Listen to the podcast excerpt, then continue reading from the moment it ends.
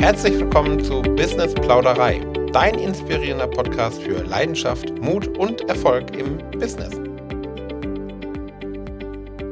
Ich habe auch heute wieder einen Gast dabei, nämlich die liebe Geo. Geo ist Juristin. Was genau wird sie gleich selber uns vorstellen? Das kann sie, glaube ich, am besten. Und jetzt sage ich erstmal herzlich willkommen, liebe Geo. Hallo. Halli, hallo, hallo Pascal und hallo Rest der Welt, würde ich sagen. ja, Geo, was machst du? Was mache ich? Äh, alles und gar nichts. Nee, Nein, tatsächlich, ich bin eine der Juristen ohne Stock im Allerwertesten. Äh, tatsächlich auch unter diesem Motto unterwegs. Ich bin Wirtschaftsjuristin und Datenschutzbeauftragte und es hört sich alles nur kompliziert an, ist aber ganz entspannt und ganz easy. Ich kümmere mich darum, dass einmal der rechtliche Rahmen eingehalten ist bei einem Unternehmen und natürlich der wirtschaftliche Aspekt nicht außer Acht gelassen wird. Das heißt, dass du Kohle machst, aber dich auch rechtlich äh, auf sicherem Terrain befindest. Und ich schaue mir das Ganze nochmal aus der Datenschutzperspektive auch an. Datenschutz, ich weiß, alle jammern, aber wenn man verstanden hat, ähm, ja, was das letztendlich für einen Sinn hat, das Ganze, äh, dann versteht man das Ganze vielleicht ein bisschen besser. Aber ich bin auch ein Freund davon, dann tatsächlich die Kirche im Dorf zu lassen und nicht hier alles äh, bis aufs kleinste Karo dann runterzubrechen. Also ein ganz, eine ganz entspannte Wirtschaftsjuristin und Datenschutzbeauftragte bin ich und bin einfach da, damit man nicht auf die Schnauze fliegt.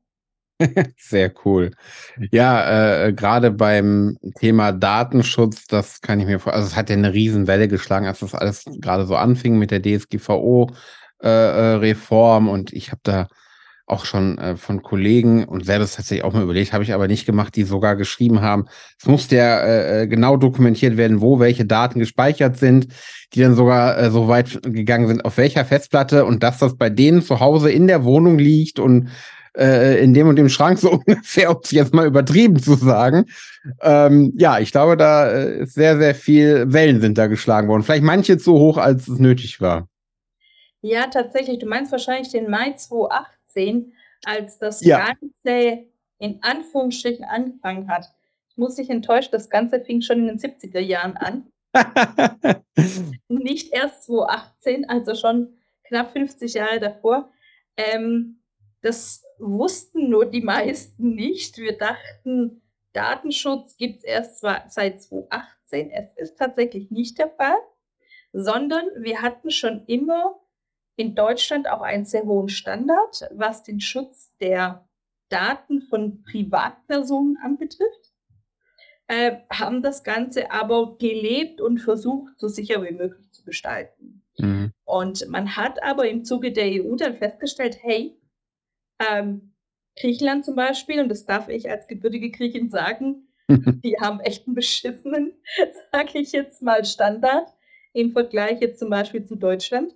Und deshalb hat man gesagt, okay, EU-weit, wir sind eine EU, wir sollten überall den gleichen Standard haben. Und das macht ja irgendwo schon Sinn, dass wir die Daten von Personen so gut wie möglich geschützt wissen, weil ich hätte auch keine Lust, dass meine beispielsweise Arzt oder ja, äh, wenn ich irgendeine Krankheit hätte, dass man die letztendlich einfach so irgendwo mal sich kurz rauslesen kann. Und ähm, das macht schon Sinn in manchen Bereichen. In anderen Bereichen ist es tatsächlich dann mit der Kirche ums Dorf. Aber okay, wir müssen irgendwo einen Konsens finden. Und deshalb gibt es den Datenschutz seit 2018. Man hatte bis Mai 2018 Zeit, sich ähm, damit anzufreunden, sage ich jetzt mal, das Ganze in eine Struktur zu bringen. Und deshalb kam dann der Aufschrei im Mai 2018. Also das Ganze ist schon ein paar Jahre her, aber ja, seit 2018 ist es so in aller Munde. Mhm. Ja, ist es nicht, glaube ich, auch so gewesen, dass man äh, das Ganze etwas mehr an die digitale Welt halt anpassen musste. Ne? Also digitale Daten. Äh, ich erinnere mich zum Beispiel als Fotograf war es dann so, dass in dem Moment, wie ich das Bild schon gemacht habe, habe ich es ja digital gespeichert auf der Kamera und ab dem Moment galt es dann, äh, ähm, ja, als Datenerhebung im Prinzip. Ne? Also ich glaube, dass da viel dann nochmal angepasst worden ist ne, im Vergleich vielleicht zu den 70ern. Definitiv, definitiv, aber da hat der Datenschutz schon begonnen. Mhm. Also ähm, da hat man schon gesagt, okay, es sind sensible Daten, es sind Daten von Privatpersonen und wir können damit nicht hausieren.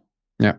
Ähm, also von daher schon in den 70er Jahren, aber tatsächlich wurde das Ganze natürlich immer präsenter, immer präsenter und deshalb hat man in der EU gesagt, alles klar, wir sollten uns hier mal nochmal intensiv Gedanken machen, weil wir wollen natürlich das Ganze noch digitalisierter wissen und wir müssen aber trotzdem die Daten auch schützen.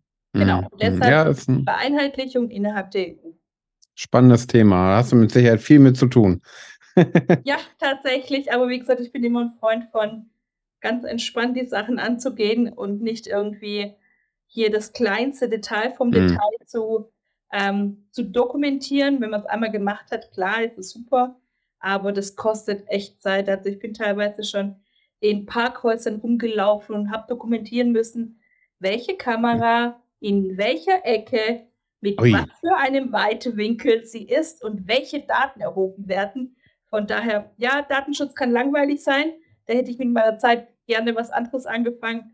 Aber ähm, gehört dazu, ist Mhm. aber auch nicht so mein Herzensthema, muss ich sagen. Mhm. Auch ganz Mhm. offen gesagt. Ja, ähm, ist ein Wahnsinnsthema. Wir haben aber eine Umfrage gestartet. Wir haben ja im Vorfeld gesagt, ähm, wir planen die Folge etwas im Voraus, damit die Möglichkeit besteht, ich habe auf Instagram aufgerufen, Fragen einzusenden. Es sind einige Fragen eingegangen, die an Sehr dich gestellt werden sollen, die ich jetzt stellvertretend stellen werde. Sehr schön, da bin ich mal ganz gespannt. Ja, ähm, äh, manche Fragen kamen tatsächlich mehrfach. Also da habe ich gemerkt, oh, da ist anscheinend ähm, ja ein, ein großer Wissensbedarf da. Äh, beginnen möchte ich mit einer Frage, die ich äh, sehr spannend finde, weil ich glaube, da steht wohl demnächst bei jemand, ich kenne ihn, ein großer Wechsel an. Nämlich war die Frage vom Kleingewerbe zum Einzelunternehmen. Ist dafür eine spezielle An- oder Ummeldung nötig? Äh, kurz als Hintergrund, Kleingewerbe ist ja, wenn man ähm, eben eine gewisse Grenze der Einnahmen noch nicht überschritten hat, dann ist man von der Umsatzsteuer äh, befreit. Und ähm, ja, da müsste man dann, wenn man dann mehr einnehmen möchte oder bald mehr einnimmt, eine irgendwie eine Änderung vornehmen. Dazu ist die Frage. Okay. Ähm, ich glaube, hier ist es wichtig zu differenzieren. An- und Abmeldung bedeutet ja, ich gehe zum Gewerbeamt und melde mein Gewerbe an. Das hat ein Kleinunternehmer auch schon getan, sich anzumelden und sagen, hey, lieber Staat, ich möchte gewerblich unterwegs sein. Dass, äh, dass die, die Unterscheidung zwischen Kleingewerbe und Einzelunternehmer, du meinst wahrscheinlich die Grenze mit 22.500 Euro, die aktuell eben im Jahr ist. Das bezieht sich tatsächlich auf den Umsatz Mhm. und auf die Handhabe der Steuer gegenüber dem Finanzamt. Also zwei Unterscheidungen. Einmal Anmeldung. Ich melde mein Gewerbe an. Ich bin gewerblich unterwegs. Ist unabhängig davon, ob du mehr oder weniger als 22.000 Euro verdienst im Jahr. Von daher, die Anmeldung beim Gewerbeamt ist total egal, wie viel du verdienst. Du musst dich praktisch beim Gewerbeamt anmelden und sagen, lieber Staat, ich habe Lust jetzt die Fotografie voranzutreiben beispielsweise oder ich habe Lust jetzt Coach zu sein oder ich habe jetzt Lust eine Marketing ähm, Marketingbüro zu haben beispielsweise, Leute dahingehend zu coachen. Also ich möchte gewerblich tätig sein. Mhm. Und die Unterscheidung dann zwischen ich bin Kleinunternehmer und ich bin Einzelunternehmer oder ich habe jetzt, ich habe jetzt Lust, eine GmbH zu gründen. Ähm, das sind natürlich ein paar andere Fakten noch äh, ganz, ganz wichtig, aber jetzt die Unterscheidung zwischen Kleinunternehmer und Einzelunternehmer, das klärst du tatsächlich mit dem Finanzamt ab, beziehungsweise mit einem Steuerberater, der regelt das dann für dich, äh, wann, wie, wo die Steuern dann fließen. und wie sie zu besteuern oder wie du zu besteuern bist. Ähm, das klärt der Steuerberater ab. Da brauchst du keine gesonderte Nachricht dann ans Gewerbeamt oder so. Das macht alles an der Steuerberater mit dem Finanzamt. Ah, okay, das heißt, wenn okay, wenn ich also jetzt äh, seit einigen Jahren Kleingewerbetreibender bin und jetzt diese Einkommensschwelle überschreite, dann muss ich nicht irgendwie eine Ummeldung selber äh, äh beim Rathaus oder so machen, sondern Nein. das macht dann der Steuerberater für mich mit dem Finanzamt und dann bin ich umgemeldet. Oder? Das ist keine um Ummeldung, sondern es ist einfach nur der Hinweis, hey, hör zu, okay. mein Kunde Pascal, der verdient jetzt mehr als 22,5 im Jahr. Von daher ähm, sagt dann dir der, dein Steuerberater, deine Steuerberaterin, hey, hör zu, Pascal, du musst jetzt die Mehrwertsteuer entsprechend gesondert ausweisen und entsprechend natürlich auch abführen mhm. an das Finanzamt. Entweder dann monatlich, vierteljährlich, jährlich, je nachdem, was das Finanzamt dann entsprechend verlangt hat. Das hat nichts mit deiner Anmeldung zu tun beim Gewerbeamt. Außer du sagst, ich bin Einzelunternehmer, ich bin Kleinunternehmer und mach dann daraus zum Beispiel eine GmbH. Mhm. Dann ist es ein Unterschied, denn da bist du dann nicht mehr als Person, sondern als juristische Person, so nennt sich das im Fachjargon. Äh, und da brauchst du diverse andere Themen. Da musst du zum Notar, brauchst einen Gesellschaftervertrag und so weiter und so fort. Also dann musst du andere Dinge tun. Mhm. Aber jetzt mal von, von der Pike auf gesagt, wenn du ganz normal Einzelunternehmer bist und die Unterscheidung Kleingewerbe oder nicht, das regelt dein Steuerberater. Da brauchst du keine Ummeldung beim Rathaus oder so vorzunehmen. Okay, prima. Ja, super. Danke dafür. Ähm, die nächste Frage, die wir haben. Wann macht es Sinn, sich selbstständig zu machen? Ich vermute mal, dass die Frage abzielt, man hat noch äh, äh logischerweise sich nicht selbstständig gemacht, aber vielleicht auch noch kein Geld eingenommen. Ähm, mit anderen Worten, wann ist es vielleicht rechtlich auch wichtig, eine Selbstständigkeit denke mal, man startet erstmal mit einer nebenberuflichen Selbstständigkeit. Ab wann macht das Sinn? Sich anzumelden beim Ordnungsamt, beim Gewerbeamt, tatsächlich immer dann, wenn du gewerblich nach außen auftrittst. Mhm. So heißt das Ganze im, im Gesetz, sobald du nach außen hin ähm, auftrittst und sagst, hör zu, ich biete das und das an dann bist du Gewerbetreibender und dann ist es zwingend erforderlich, dass du natürlich ein Gewerbe angemeldet hast, sonst ist das Ganze Schwarzarbeit. Mhm. Also da ganz, ganz ähm, offen gesagt, die Anmeldung kostet dich zwischen 10 und 30 Euro beim Gewerbeamt. Ja, also schnell gemacht. Geld. Ist relativ schnell gemacht.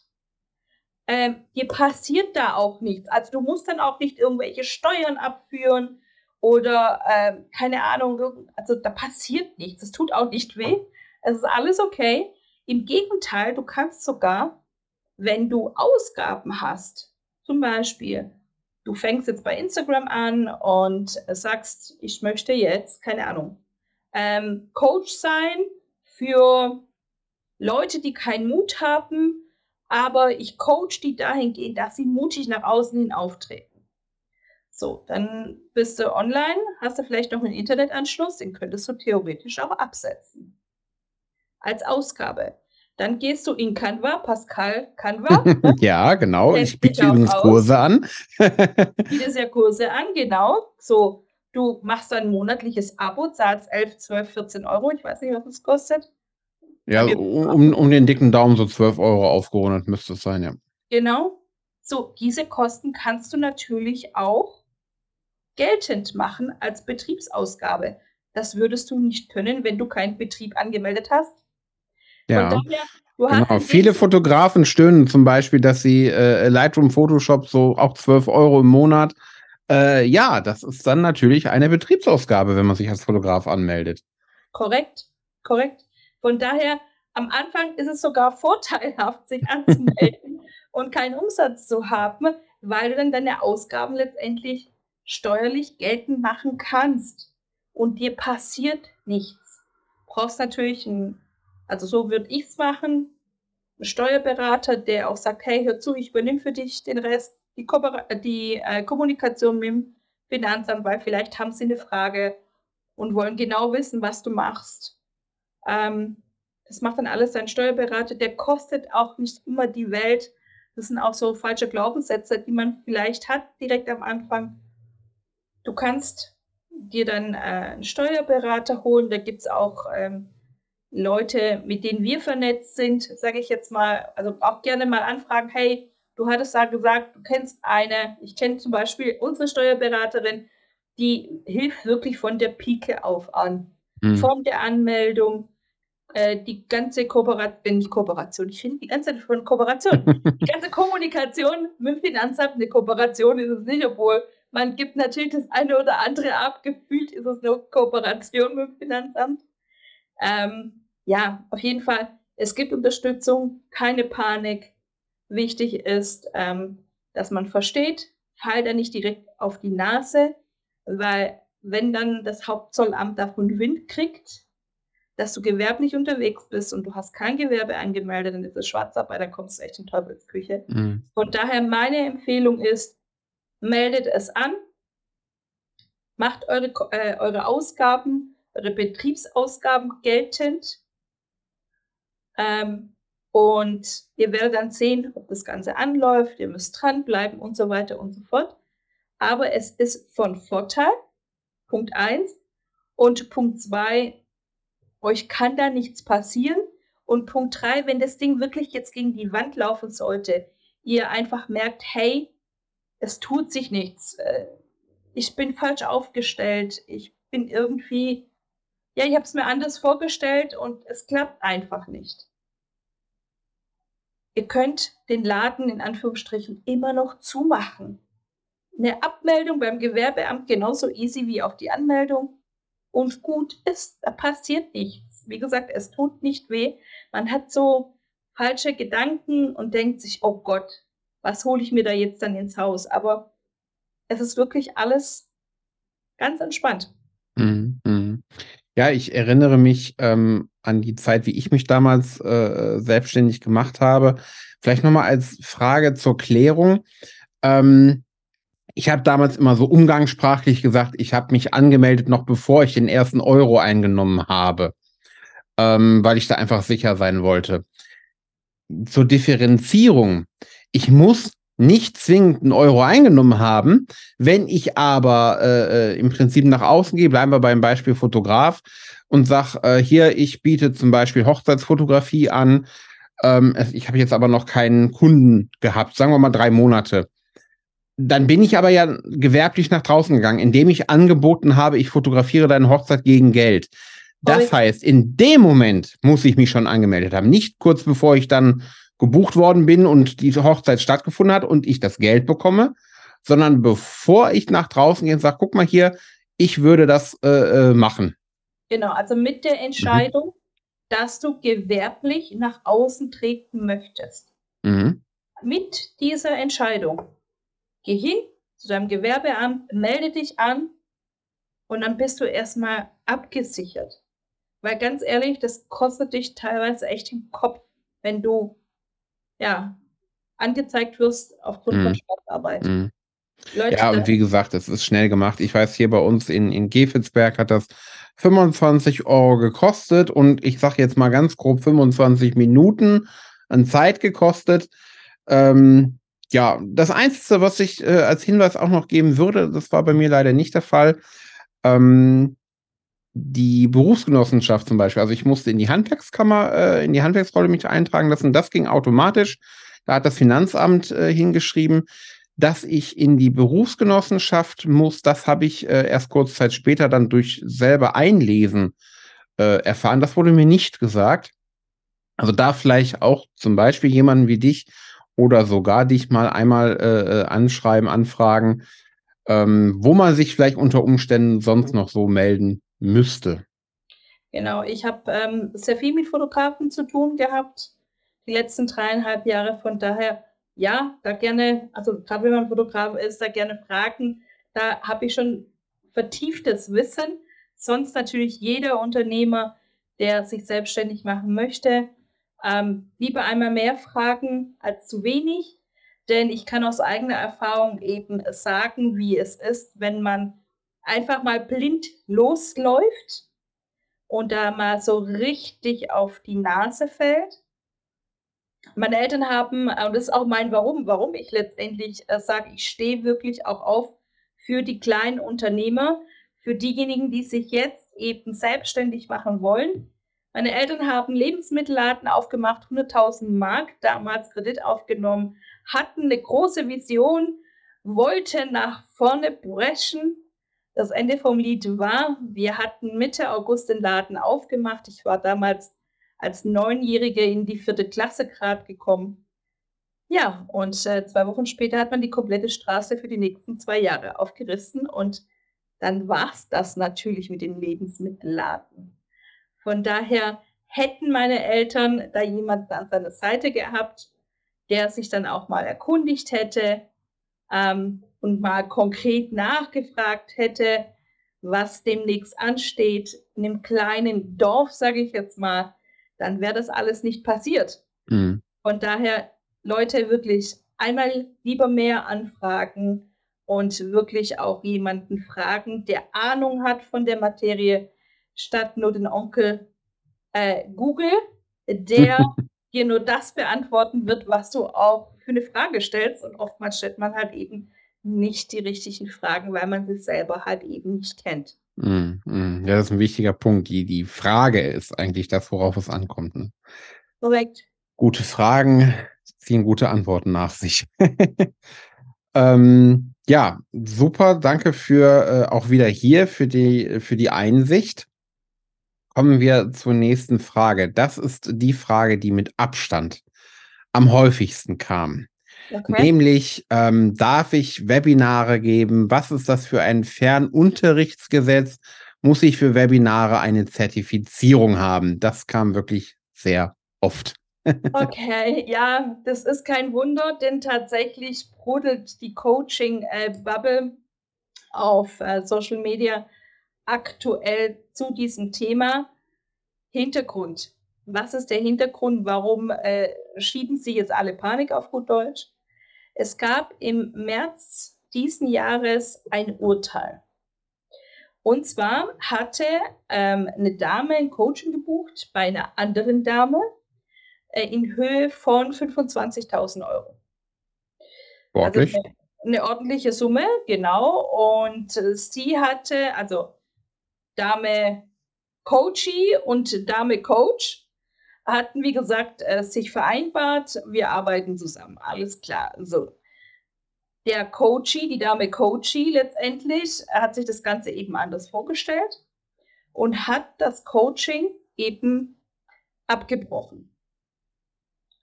So, der Coach sagte, also auf so eine Art und Weise geht das gar nicht. Ähm, ich behalte das Gezahlte also die 25.000 und gebe auch nichts mehr zurück. So, dann hat natürlich die Dame Coaching, die Dame Kunde Coaching, äh, ist vor Gericht gegangen und hat gesagt, hey, ich möchte mein Geld wieder zurück. Ich habe nicht die komplette, das komplette Coaching in Anspruch genommen. Ich möchte mein Geld zurück. Und ihr Anwalt, so fuchs wie er halt ist, das machen Juristen gerne, hat halt eben noch geschaut, okay, was kann ich machen, um meine Mandantin letztendlich gut zu beraten und zu unterstützen. Denn ein Vertrag zwischen zwei Unternehmern ist sofort gültig, ähm, außer es gibt hier irgendwie, man hat, man hat letztendlich die Unwahrheit gesagt oder es spielen andere Parameter noch eine Rolle. So, das heißt, man kriegt die nicht einfach so raus. Du kannst nicht herkommen und sagen, ich bin Verbraucher innerhalb von zwei Wochen, ich möchte gerne mein Geld wieder zurück. Mhm. So, auf jeden Fall waren die vor Gericht. Das Gericht sagte dann, äh, lieber Coach, zeig mir doch mal, wie setzt sich denn dieser Betrag zusammen, diese 25.000 Euro? Warum verlangst du denn 25.000 Euro? Was bietest du denn überhaupt an? Und dazu werde ich später noch ganz kurz äh, was dazu sagen zum Leistungsangebot. Mhm. Auf jeden Fall hat, die, hat der Coach gesagt, ganz ehrlich, ich gebe das nicht preis. Mache ich nicht. Das ist mhm. mein Business. Ich gebe das Ganze nicht preis. So. Und wie gesagt, der gegnerische Anwalt sagte, Moment mal, das Ganze läuft auch noch online für ein Unterrichtsschutzgesetz. Äh, sie hat hier eigentlich eine Zertifizierung zu beantragen, wenn sie es nur online macht. Also hat man versucht, natürlich da auch einen Anker zu finden und den Vertrag von vornherein als ungültig zu erklären, damit die Dame ihre 25.000 Euro zurückkriegt. Das eine hat das andere ergeben und das Gericht hat tatsächlich entschieden, weil der Coach eben nicht darstellen wollte, wie sich der Betrag zusammensetzt, wie überhaupt ihr Coaching stattfindet. Mhm. Und deshalb kam der Anker Fernunterrichtsschutzgesetz und ihr wurde letztendlich das Recht zugesprochen, tatsächlich die 25.000 Euro wieder zurückzugeben. So, das nur so als Hintergrund. ja, sehr spannend. Was ist das Ganze? Ich habe nämlich das Urteil mir durchgelesen und dachte mir, alles klar, hätte man auch anders lösen können. Mhm. Das Ende vom Lied ist Fernunterrichtsschutzgesetz. Was sagt es? Man sagt, wenn man aus der Ferne unterrichtet, muss man letztendlich irgendwo zertifiziert sein. Es gibt diese Institutionen, die das Ganze eben genehmigt. Das sind sieben Leute. Oh, doch so viele. Doch so viele. Die Coaching-Bubble ist riesengroß.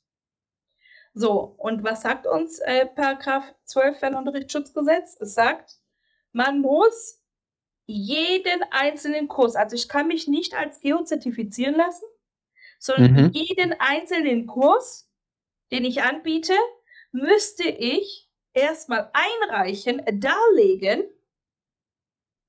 und dann würde ich, wenn es gut läuft, nach einem Jahr die Zertifizierung kriegen. Mhm. So, wie gesagt, die Kirche im Dorf lassen. Wer macht das? Vor allem nach einem Jahr, ne? Also äh, das, das ist ja. Leute, ne? genau. Leute, also mhm. Bearbeitungszeit zwischen dreiviertel Jahr und Jahr war es noch mhm. vor ein paar Monaten. Mhm. Ich glaube, selbst wenn es 700 Leute wären, wäre die Coaching-Szene immer noch gigantisch zu groß. Eben. Ja. Eben. Von daher, also es gibt äh, verschiedene Parameter. Es sind vier Punkte. Ich ähm, sage sie jetzt mal so als, als Stichworte. Einmal, kommst du da raus aus dieser Verpflichtung? Äh, wenn du ein unentgeltliches Angebot hast, also kostenloses Ganze anbietest, dein Coaching, äh, du kein Wissen vermittelst, ich meine, warum Coaching und kein Wissen vermitteln? Da wird es schwierig. Mhm. Äh, wenn keine räumliche Trennung vorliegt, also online wird es ein bisschen schwierig. Und der vierte Punkt, und das ist der Punkt, an den sich natürlich viele ranhängen, angeln, ist, du den Lernerfolg nicht trackst. Also ich habe eine Checkliste auf meiner Seite, ihr könnt sie euch auch runterladen mit bestimmten Hinweisen, und auch praktische Tipps, wie das Ganze eben ähm, in Anführungsstrichen positiv umgangen werden kann. Es ist ganz einfach. Du musst mehr prozentual einen persönlichen Austausch bieten, einen Workshop zum Beispiel, der mehr als 51 Prozent des ganzen Kurses ist. Mhm.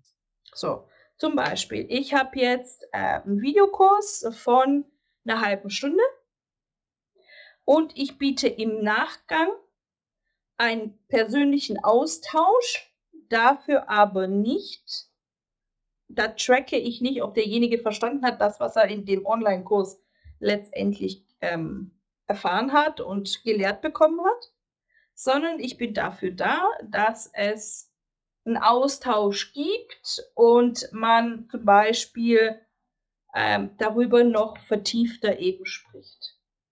Dann ist die eine Stunde persönliches Coaching mehr als diese 51 Prozent und dann falle ich nicht unter das, Unterrichts, äh, das Fernunterrichtsschutzgesetz. Es ist ein bisschen mhm, Spannend, tricky. Ja, ja. Es ist ein bisschen tricky. Man muss sich halt genau sein sein äh, Kurs, sein Online-Kurs, sein Angebot anschauen. ähm, um letztendlich ja nicht darunter zu fallen. Mhm. Nochmal, wir müssen die Kirche dennoch im Dorf lassen. Bevor du jetzt hier komplett alles auf links drehst, muss natürlich auch das Wirtschaftliche, sage ich jetzt mal, dagegen setzen. Ich habe eine Kundin gehabt, die hat einen Kurs gehabt für 7 Euro. Mhm. Und dann hat sie gesagt, Geo, ganz ehrlich, wenn ich jetzt alles umstelle, ich müsste 500 Kurse verkaufen, damit es sich rentiert. Was kann ich dann machen? Also was ist mein Risiko? Ja, das Risiko ist letztendlich, dass jemand innerhalb der Verjährungsfrist herkommt und sagt, hör zu, ich möchte mein Geld wieder zurück, meine 7 Euro wieder zurück. Und sagt, dann zahle ich halt eben die 7 Euro zurück und dann ist auch gut. Mhm. Das geht natürlich auch. Es, es muss wirtschaftlich, und da kommen wir eben genau wieder zurück, wirtschaftlich und rechtlich ineinander greifen. Ich sage hier nicht, mach was du willst und halte dich nicht ans, äh, ans Gesetz. Das meine ich nicht. Nur kalkuliere das wirtschaftliche Risiko von dir und prüfe, wie oft das vorkommt. Mhm. Okay, ja. Vielen Dank erstmal für den äh, Hintergrundeinblick. Das war mir völlig neu.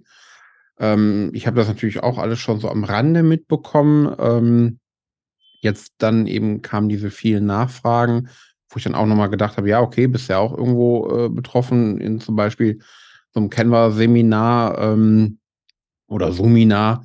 Die sind auch so zwischen äh, 10 und 20 Euro zum Beispiel. Ne? Und ähm, also um das jetzt nochmal zu konkretisieren, äh, in meinem Fall zum Beispiel ist es dann so, ähm, es ist ein Seminar von ungefähr einer Dreiviertelstunde bis Stunde Inhalt, wo ich dann also was in Canva vorstelle. Und mhm. danach ähm, ist dann noch eine offene Runde, um Fragen äh, zu klären. Oder hör mal hier, können wir da nochmal drüber sprechen, sowas, ne? also wo dann wirklich ein gemeinsamer Talk stattfindet. Deswegen habe ich das schon mal gerade wiedererkannt. Ähm, wie ist das jetzt, wenn man das zum Beispiel live macht, wie im, in so einem Live-Seminar? Das ist ja in dem Sinne kein, kein Video, das ist ja schon eine Live-Veranstaltung. Fällt die da auch mit rein oder ist die schon wieder außen vor? Nee, passt da mit rein. Mhm. Bist nicht damit betroffen, alles gut. Okay, interessant. Also, das sind Feinheiten. Man kann es sich dann auch nochmal en Detail gemeinsam dann anschauen. Auf mhm. jeden Fall. Ähm, aber wie gesagt, holt euch da die, ich habe es zusammengeschrieben mit ein paar praktischen Tipps auch noch. Ähm, zieht es euch runter und ähm, wenn ihr da Fragen habt, dann auch sehr, sehr gerne eben nochmal melden. Dann können wir auch on Detail es uns zusammen anschauen.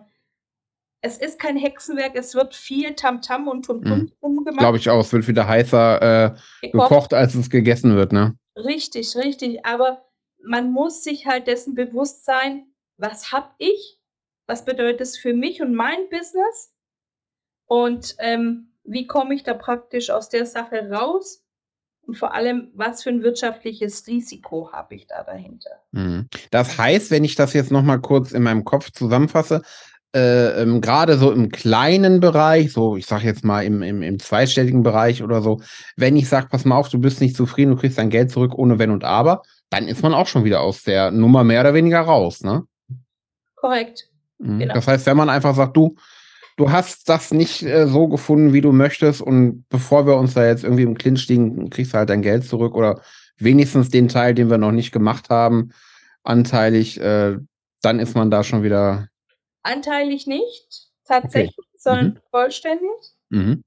Ähm, dennoch kann ich dir halt eben aus wirtschaftsrechtlicher Sicht sagen, du bist ein Unternehmer, du führst ein Unternehmen, wenn du jetzt auch im zweistelligen Bereich, keine Ahnung, mein Kurs kostet zum Beispiel 59 Euro, ähm, indem wir einen Workshop machen, alles, was du als Unternehmer rechtlich wissen solltest, Anfang Oktober.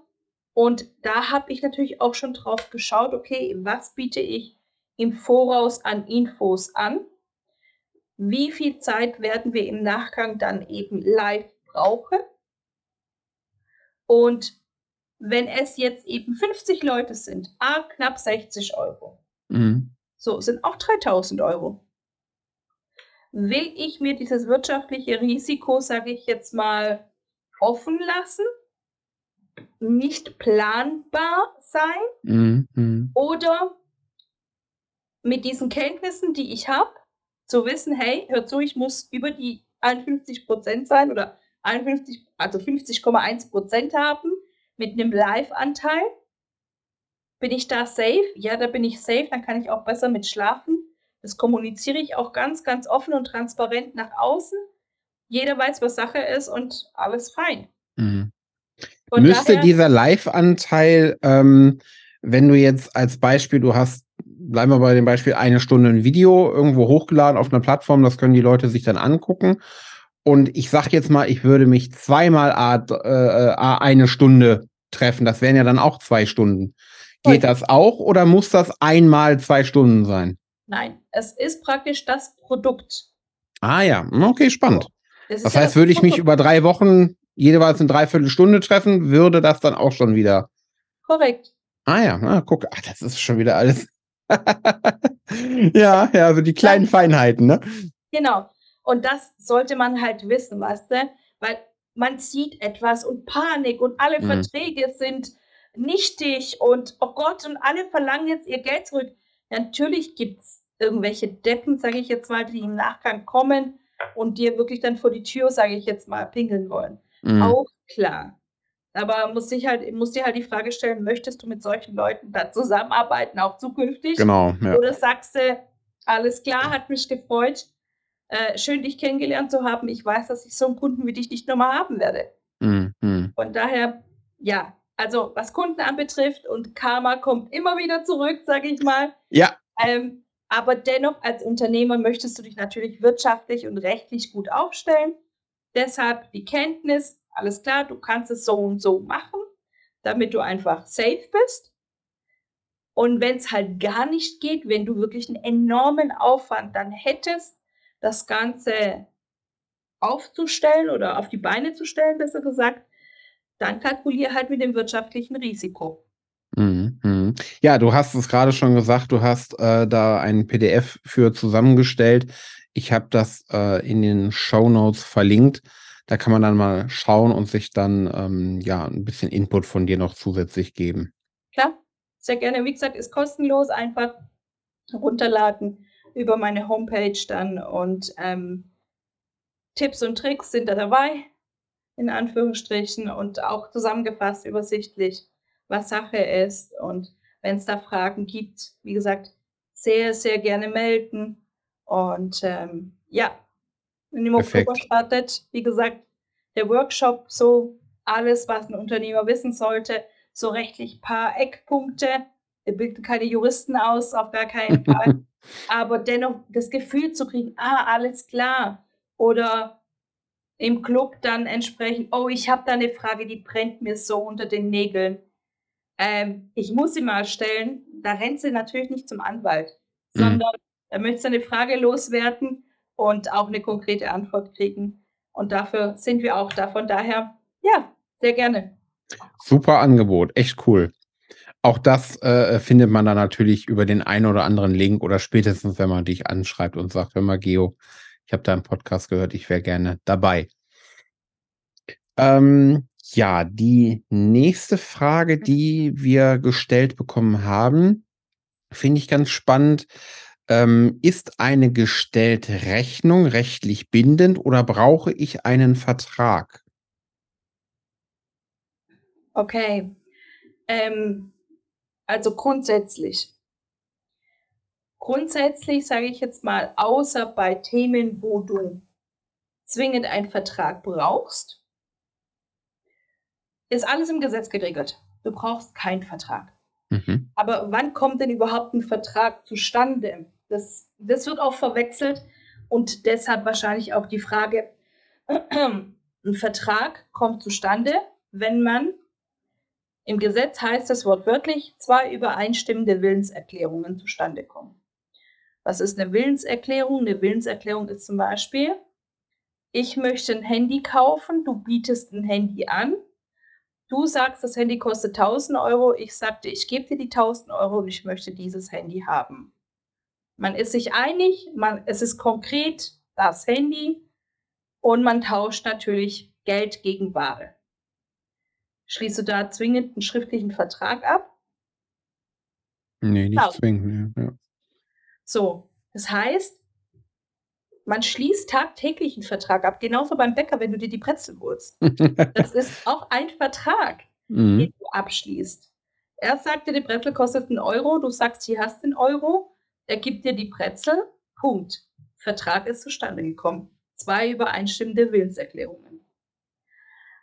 Was passiert, wenn du unter Hypnose bist und das Ganze dann mit dem Handy abgewickelt wird?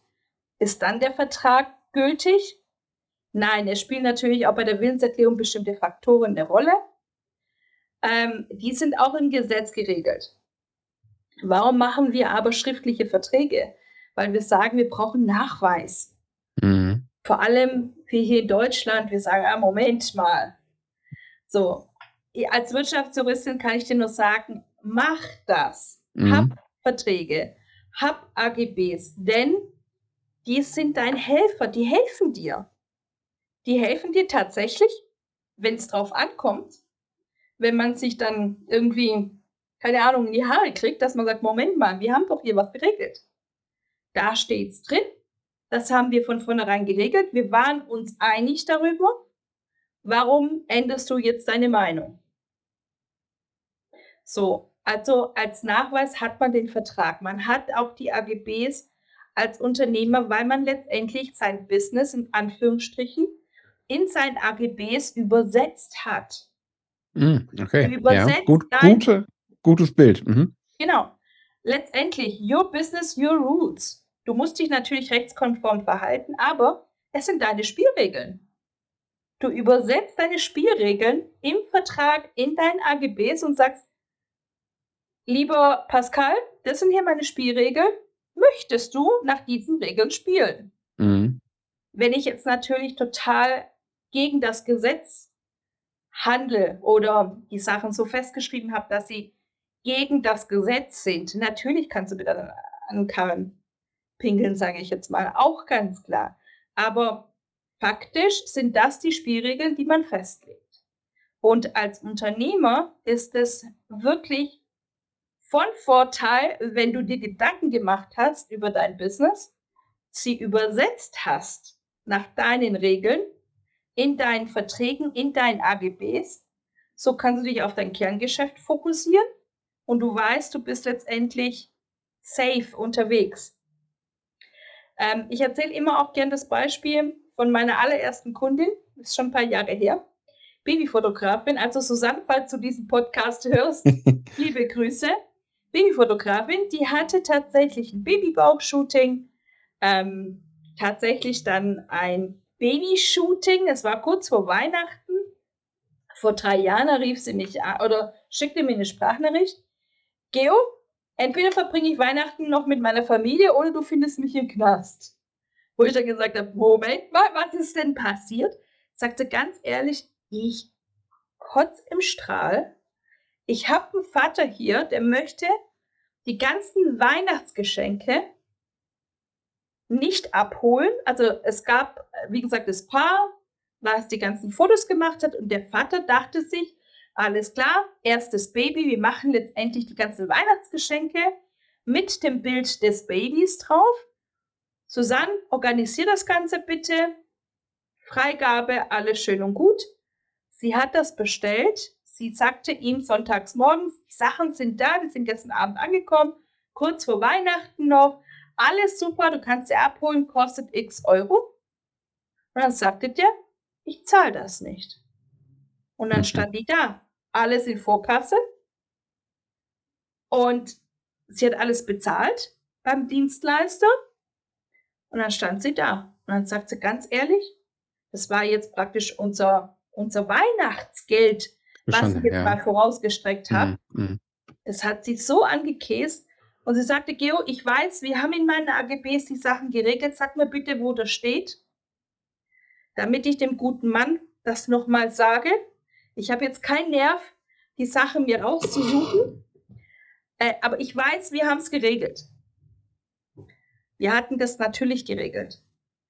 Äh, und vor allem, was mich am meisten gefreut hatte, war, dass sie wusste, dass sie das bei sich geregelt hat. Ja. Denn wir gehen wirklich jeden Passus äh, durch. Warum haben wir diesen Passus geschrieben? Was steht denn da drin? Mhm. Wovor schütze ich dich letztendlich in deinen AGBs? Und was bedeutet das denn konkret für dein Business? Ja, auf jeden Fall hat sie ihm das dann gezeigt. Er hat die Sachen abgeholt. Er hat ihr noch ein 50er als Trinkgeld dagelassen und Weihnachten war gerettet. Ja, sie war natürlich total angekäst. Mhm. Aber umso wichtiger ist es, dass man eben seine Regeln, sein Business, seine Regeln genau in seinen Verträgen übersetzt. Von daher nochmal zurück zur Frage, nein, du brauchst keinen Vertrag, aber es rettet dir halt echt die Laune und oftmals auch ähm, dein Business, wenn du das runtergeschrieben hast in deine Verträge, in deinen AGBs. Coole Story.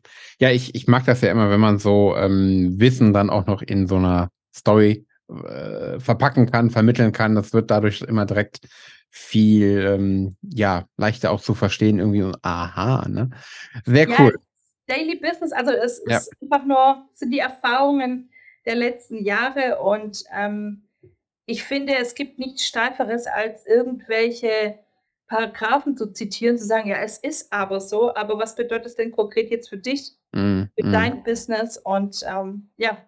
Ja, gerade so Paragraphensprache, die ist ja, uh, das ist ja wie Latein zu studieren oder so.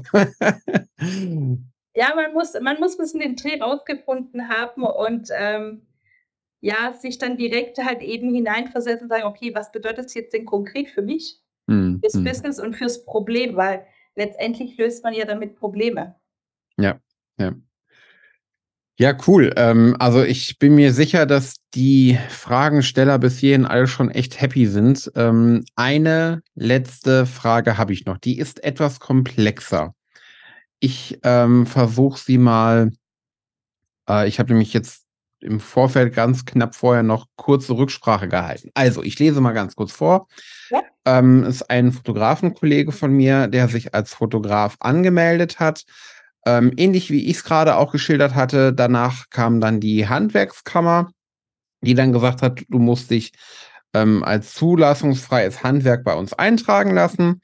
Und ähm, mittlerweile sagt er, macht nur noch wenig mit Fotografie, so grob eingeschätzt 30, 40 Prozent. Und ansonsten gibt er ähm, Seminare, macht auch äh, Videobearbeitungskurs, ähm, also mehr solche Sachen. So ein bisschen wahrscheinlich auch als Coach unterwegs, sagen wir wieder die Brücke zu gerade. und fragt jetzt, wie ist das? Ich habe jetzt nur noch so wenig mit der Fotografie zu tun. Macht es Sinn, mich irgendwo anders anzumelden? Ähm, ich weiß zum Beispiel, es gibt ja die Industrie- und Handelskammer, äh, je nachdem, was man so anbietet. Oder muss ich mich bei der Handwerkskammer vielleicht anders melden? Wie sieht das da aus? Kannst du da was zu sagen? Mhm. Komplexe ähm, Frage, ich weiß. ähm, es, wir hatten tatsächlich selber einen sehr, sehr ähnlichen Fall. Mhm. Äh, wir haben, also mein Mann ist Handwerker, der baut Möbel auf und ab. Und ich als Wirtschaftsjuristin. Wir haben die Firmen, ich sage jetzt bewusst Firmen, äh, als Einzelgesellschaften noch. Also mhm. wir werden es dann auch als juristische Personen umwandeln. Aber das Ganze läuft auf den Namen von meinem Mann als Person. Mhm. Wir sind verheiratet, keine Gütertrennung, von daher läuft alles sowieso in einen Topf. Aber wir hatten tatsächlich eben gesagt, ähm, wir waren auch beim Gewerbeamt, haben gesagt, hör zu, äh, mein Mann möchte letztendlich sein, seine Personengesellschaft, als eine Personengesellschaft, er als Person hat eine Gesellschaft, erweitern. Neben dem Handwerk macht er jetzt auch, bietet er jetzt unter seinem Namen letztendlich Business an. Mhm. So, und das war beim Gewerbeamt auch kein Thema. Äh, aber das liebe Finanzamt hat gestreikt. Die haben nämlich konkret nachgefragt und gesagt, was macht ihr denn noch? Ähm, dann mussten wir das darstellen. Einmal Handwerksservice, also Möbelauf- und Abbau. Und das andere ist Coaching, Unternehmensberatung im Wirtschaftsrecht, und dann hieß es, das sind sowas von unterschiedliche Gewerke, dass ihr das Ganze, trotz dass eine Personengesellschaft ist, unter zwei verschiedenen Steueraspekten, also Steuernummern, mhm. halten müsst. Von daher kann ich, ähm, wie gesagt, aus persönlicher Erfahrung eben sagen, ich würde hingehen, es beim Gewerbeamt anmelden, das macht Sinn. Ähm, wenn er jetzt in der Fotografie coacht, kann es gut möglich sein, dass es dann heißt, Fotograf, der coacht in der Fotografie, macht Online-Kurse in der Fotografie. Das gehört alles zusammen, das ist gar kein Thema. Wenn es jetzt komplett abweichend sein sollte, kann ihm, wenn er eine Personengesellschaft ist, kann es gut möglich sein, dass sie sagen, hör zu, äh, es mag alles zwar unter deinem Namen laufen, du kannst es auch unter dem gleichen Namen nach außen hin tragen, aber steuerlich möchten wir das Ganze getrennt wissen. Mhm, okay. Nachteil? Zwei Steuererklärungen, oh einmal Steuerberater. Ja, es ist so. Ähm, es ist wirklich von Amt zu Amt und Gewerbe zu Gewerbe unterschiedlich. Die Erweiterung aber des Gewerbes würde ich dennoch anmelden, damit nicht einer kommt und sagt, ja, Moment mal, du bist hier Fotograf auf dem Coach, du jetzt auf einmal, ähm, das ist Schwarzarbeit, hier hast du eins auf, auf dem Deckel. Mhm. Von daher einfach nur eine Erweiterung beim Gewerbeamt kostet oftmals auch gar nichts. Du kriegst einfach nur noch mal einen Stempel drauf, einen Siegel drauf, besser gesagt, vom Gewerbeamt mit der Erweiterung und alles ist fein. Und wenn das Finanzamt dann ein Thema hat, die werden sich schon melden. Aber die Erweiterung beim Gewerbeamt würde ich auf jeden Fall machen, ähm, damit, damit du einfach da safe unterwegs bist. Coole Antwort. Ja, ich denke mal, dass die Frage damit bestimmt ähm, gut abgedeckt ist. Letztlich ist es wahrscheinlich immer eine gute Idee, irgendwie beim Gewerbeamt nachzufragen, beim Steuerberater oder so. Ne? Wie ist das in dem konkreten Fall? Also beim Gewerbeamt am besten ähm, schriftlich bitte machen. Mhm. Weil wenn sie dann eben sagen, nö, ist damit abgedeckt und du kommst dann in solch ein, ein Dilemma, sage ich jetzt mal, kannst du sagen, du hast dich drum gekümmert gegenüber auch dem Hauptzollamt Du hast dich drum gekümmert, du hast konkret nachgefragt, du hast konkret diese schriftliche Antwort erhalten und dann bist du fein raus. Also mhm. bitte nicht nur mündlich bei solchen Sachen, da einfach auch ähm, überlegen, okay, was kann mir Worst Case passieren? Und ähm, was kann ich dann im Worst Case Fall dann tatsächlich auch vorzeigen? Weil wenn du da einfach mal vorbeigeschneit bist und äh, die Azubine, ich war selber bei der Stadt, äh, meine erste Ausbildung mit 15 habe ich tatsächlich auch bei, meiner, bei der Stadt hier gemacht. Äh, bei uns, ich weiß, wie es beim Gewerbeamt halt eben teilweise abgeht, da kommt wirklich jeder rein und raus. ähm, macht schriftlich. Seid ihr einfach auf der sicheren Seite, behaltet diese E-Mail, die ist ja schnell geschrieben. Und ähm, dann kriegt ihr auch eine konkrete Antwort. Oder wenn sie euch dann anrufen und nicht eine schriftliche Antwort geben wollen, ähm, fast äh, bittet ihr darum, dass sie euch das, was sie euch dann am Telefon gesagt haben, auch schriftlich bitte zuschicken. Falls sie das nicht tun, ich habe schon alles erlebt, deshalb sage ich es euch.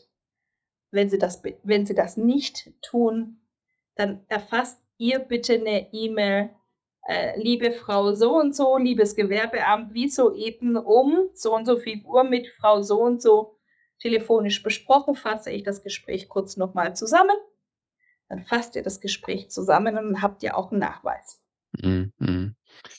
Cool. Ja, ähm, was für ein krasser Input äh, äh, jetzt über die gute Dreiviertelstunde.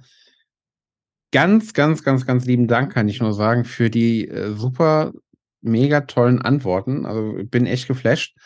Ähm, da steckt, glaube ich, für ganz viele Menschen ein äh, großer Mehrwert drin. Und ähm, ja, sag noch mal bitte ganz wichtig, wo kann man dich finden, wenn man dir folgen möchte, wenn man vielleicht auch von dir äh, äh, Hilfe bekommen möchte? Wo kann ich mich da melden? Also erstmal vielen Dank. Ähm, es war total angenehm. Mir macht sowas riesen Spaß. Ähm, ich hoffe, der Spaß ist auch bei euch allen angekommen. Mich findet man tatsächlich äh, sehr aktiv auf Instagram, geo-fotografie. vg-business. Ähm, sonst auch über meine Homepage, über meinen Podcast. Ähm, tatsächlich recht verständlich. Der Podcast habe ich jetzt ganz neu ähm, begonnen. Von daher, ich freue mich, wenn ihr dazu kommt. Ähm, wie gesagt, ist in den Shownotes auch verlinkt, dein Podcast. Super. Ähm, sonst, wie gesagt, auf äh, Facebook, Instagram bin ich da sehr aktiv. Und ähm, ja, sonst über die Homepage vg-business.de, die ist noch im Aufbau, aber ja. Genau. Super. Sehr cool. Ja, ähm, mir bleibt nochmal zu sagen, ganz lieben Dank für dein unglaublich ähm, fundiertes Fachwissen. Und ähm, ja, hört gerne auch in Ihren Podcast rein. Da gibt es, wie sie schon gesagt hat, recht verständliche Sachen. Ihr habt ja jetzt hier schon einen tollen Einblick bekommen, mit was für ähm, ja, praxisnahen Beispielen äh, die Geo eben umgeht. Und ähm, ja, vielen, vielen, vielen lieben Dank fürs Zuhören bis hierhin. Und ich würde sagen, bis zur nächsten Folge. Bis dann, Geo. Tschüss. Danke, ciao.